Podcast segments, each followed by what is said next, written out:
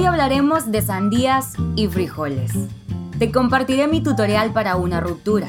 Cómo hacerle si ese amor profundo se ha convertido en un dolor profundo. Porque la verdad es que no nos enseñaron a cortar. Acompáñame. O te acompáñame, ¿no? Porque... Bueno. Bienvenido, bienvenida a un episodio más de mi podcast, Tacos y Abrazos.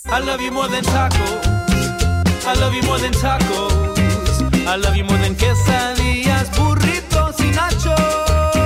I love you more than tacos. I love you more than tacos. Este amor profundo sí es de verdad. Hace días pensaba cómo todos tuvimos que aprender a procesar las rupturas o las separaciones de cualquier índole, prácticamente como Dios nos dio a entender. Y está bien, la vida no viene con manual, no tiene un manual que diga así lo tienes que hacer, ¿eh? Lo que para mí es funcional puede que no lo sea para ti. Pero no nos enseñaron a terminar, no te enseñan en la escuela o en la casa que el desenamoramiento existe, que pasa y seguirá pasando. No nos preparan para entender y sobre todo aceptar que lo que hoy está, mañana puede desvanecerse. Y mi propósito más grande con el episodio del día de hoy es que lo sientas como un gran abrazo. Y si nadie te lo ha dicho, te lo voy a decir yo. No hay nada mal contigo. Eres suficiente. Y si algo se fue, algo se terminó, claro que podemos ponernos a trabajar para hacer una mejor versión. Claro que puede haber cosas que necesito cambiar o que quiero mejorar. Pero darle la vuelta a la película una y otra y otra y échamela otra vez y sentir que todo fue tu culpa no es el camino. Si usas reloj, te vas a dar cuenta que cuando te lo quitas la piel es más clara en ese lugar. Y te da risa, ¿no? Dices, ah, yo era güero, mira, yo era blanco, pero me quemé con el sol. Algo similar pasa cuando atravesamos una ruptura. Dices, ah, chis, si yo era feliz, yo era con madre, estaba flaco. Entonces, sé que hago mucho hincapié en esto, pero tenemos que aceptar. Ese es el principio de todo cambio y de toda recuperación. Aceptar que pasó. Aceptar que no funcionó como esperaba. Aceptar que me cegué, aceptar que no me di cuenta o hice como que no me di cuenta y ya llevaba mucho tiempo en esta cómoda incomodidad. Aceptar que no puedo controlar lo que la otra persona sienta. Aceptar que no puedo controlarlo todo.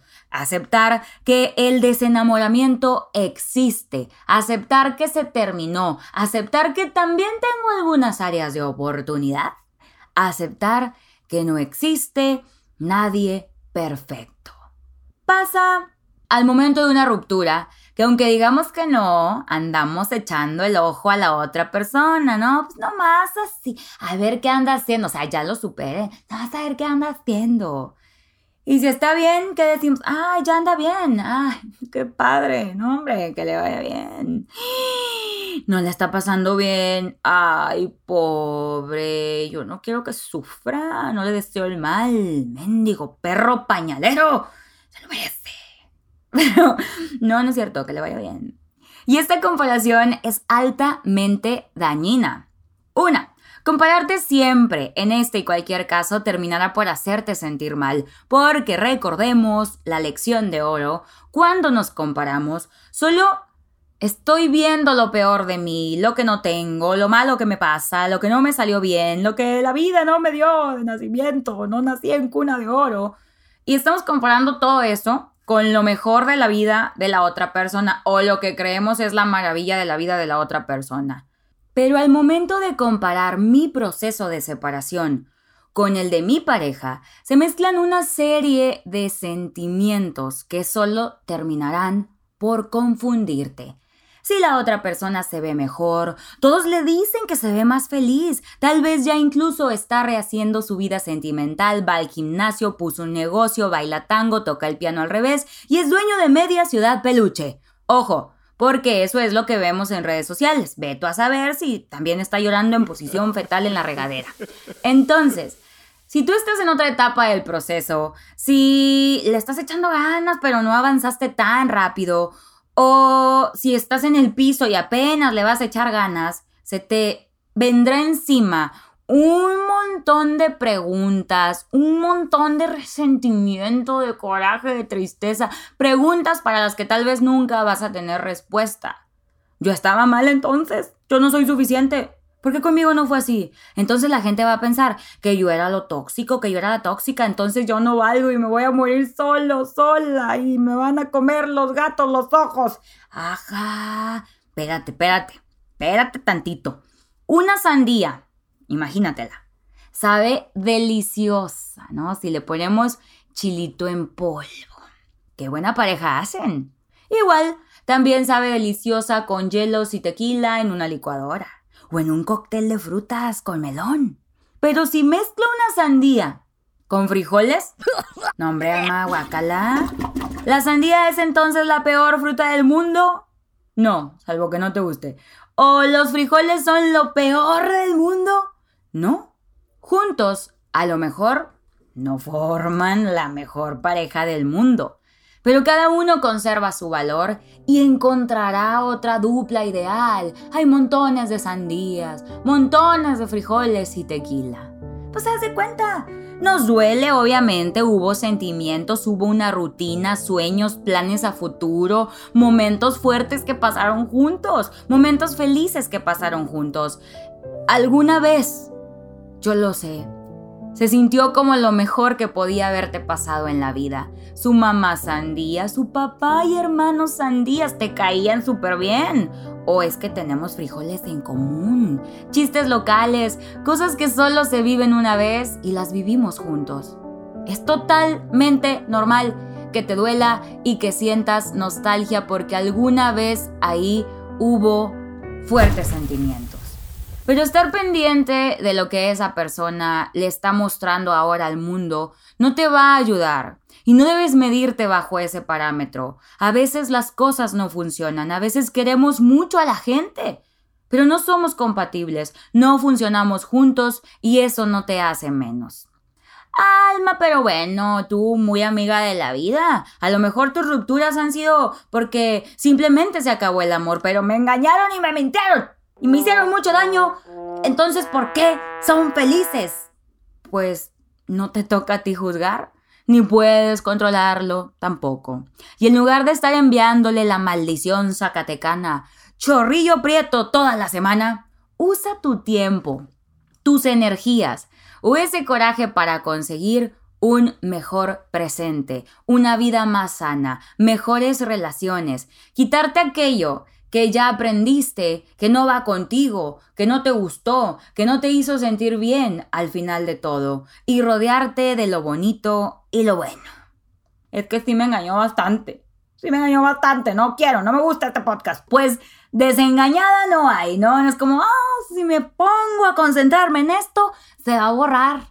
Ni podemos regresar el tiempo, así que seguir duro y dale con eso no va a cambiar nada. Apúntale ahí. Guardar resentimiento es como tomar veneno y esperar que el otro muera, que el otro se petatee, cuelgue los tenis. Y este efecto está padrísimo, porque lo que desees para los demás llegará a ti. Entonces mejor que le vaya bien bonito, que encuentre su lugar. No, pues está cabrón porque sí me hicieron mucho daño de mí, sí me engañaron bastante y no, no me está gustando esto. Bueno, no le desees nada, nada, ni bueno ni malo y concéntrate en ti. Hoy lo que quiero que entiendas es que mientras tengas vida tienes mil oportunidades más, que tu pasado no te ha definido, te ha preparado para el futuro, que eres suficiente y tienes el poder de crear la vida que quieres, que puedes cambiar la forma en que te sientes hoy, que por favor no te compares con nadie, mucho menos con tu expareja quiero compartir contigo cuáles son las cinco razones más comunes del desenamoramiento para que te des cuenta que la lista no incluye que no vales nada y que todo es tu culpa y que te vas a quedar solo por siempre y los gatos te van a comer los ojos. ¿Ok? Esto, como te decía hace un ratito, es cuestión de aceptarlo, ¿no? Es igual de natural desenamorarse que enamorarse, pero obviamente como es una situación que nos causa tristeza, pues está complicado ahí el asunto. Pero dejar de amar a alguien con quien hemos compartido tanto o nos ha aportado tanto, pues nos va a doler. Aceptación. Pero entonces, ¿por qué se acaba el amor? Mira, en primer lugar, puede ser que los intereses ya no sean los mismos. Mi mamá siempre dice que nos movemos por intereses. Y cuando escuchamos esto, luego, luego creemos, es una interesada, es un interesado. Y que es cuestión de dinero o bienes materiales. Pero no, fíjate cómo nos vamos moviendo hacia donde nos interesa y hacia donde compartimos intereses con otras personas. El que tú quieras, es que nos conocimos en el golf, es que también le gusta ah, hacer carne, es que también eh, le encantan los perros, le gusta ir al parque, patinar, no sé. Entonces, la primera de las causas del desenamoramiento es cuando los intereses cambian. A lo mejor sí, antes cuando nos conocimos nos gustaba o teníamos los mismos intereses, nos gustaba lo mismo. Pero de pronto un miembro de la pareja se quiere ir a vivir a otra parte o ya quiere tener hijos y tú no, o cambió, cambiaron sus intereses cuando al principio no fue así. En el momento en que las prioridades y los sueños no son los mismos, el vínculo se va a debilitar. Somos personas distintas y podemos querer cosas diferentes, pero pues tiene que haber ahí compatibilidad, ¿no? Ah, pues es que a mí me gustan las conchas y a ti los churros pues padre, compramos del diferente. Ah, pero es que a ah, tú gustan las conchas allá en España y yo quiero comer churro aquí en México. Pues, ajá, hay que... Entonces sí pone atención. Siguiente razón del que, del que se acabe el amor. Sí, pues del desenamoramiento, a ver, es el respeto se ha perdido. Esta es otra de las causas del desenamoramiento y tiene que ver con el respeto algo que jamás, jamás, jamás se debe perder en una relación de pareja, al menos si queremos que sea una relación sana. En el momento en el que ya hay faltas de respeto, se insulta, se denigra a la otra persona, se le maltrata verbalmente, ya no hay espacio para el amor. Y ahí se va debilitando el vínculo.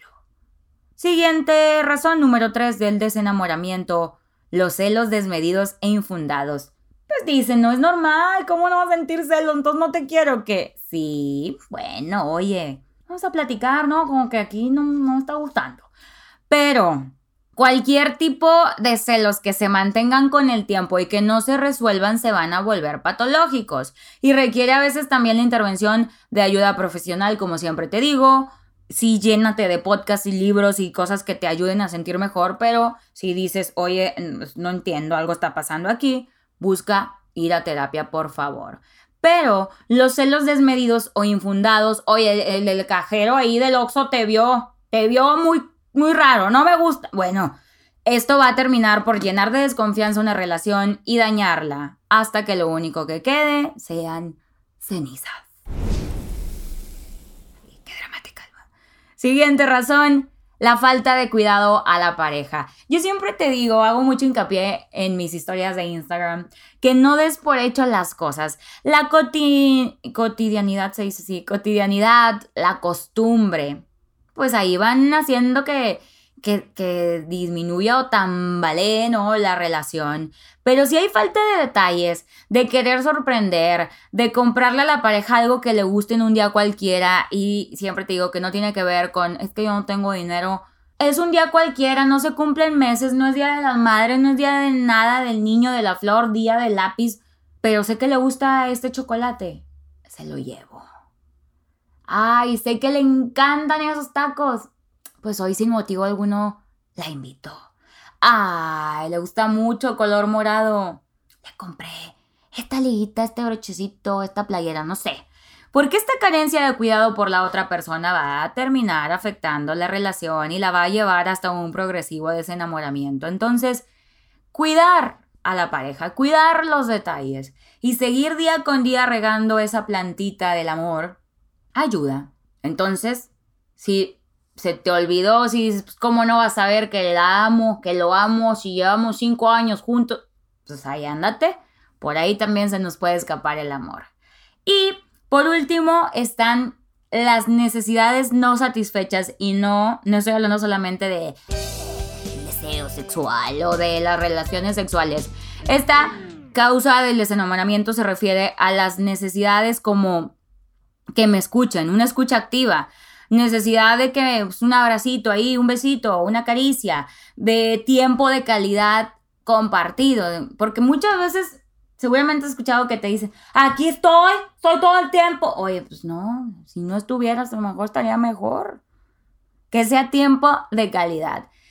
Si las necesidades no se satisfacen, la relación se volverá frágil y pues es cuestión también de mucha comunicación, porque a lo mejor tus necesidades no son igual a, las de la otra persona y la otra persona está bien a gusto porque no necesita lo que tú sí. Entonces, platicar, amigos. Acuérdate que asumir es la madre del desmadre. Y ahí están. De las principales causas o razones del desenamoramiento, como te decía, ninguna tiene nada que ver con que tú no vales y es tu culpa y todo el mundo avanzó y yo me voy a quedar aquí, nunca más voy a volver a amar. No, pasa, porque hay detalles que descuidamos o porque cambian los intereses o porque simplemente no era de ahí. ¿Qué nos queda? Aceptar que es normal, que no somos las únicas personas a las que esto les ha sucedido, que tenemos que afrontar el duelo, tampoco puedo de un día para otro ya estar bien a gusto, bien padre, no pasó nada, es que yo no sirve de nada sufrir. No, el duelo permite aceptar el desenamoramiento, llorar la ruptura y centrarnos en nosotros mismos.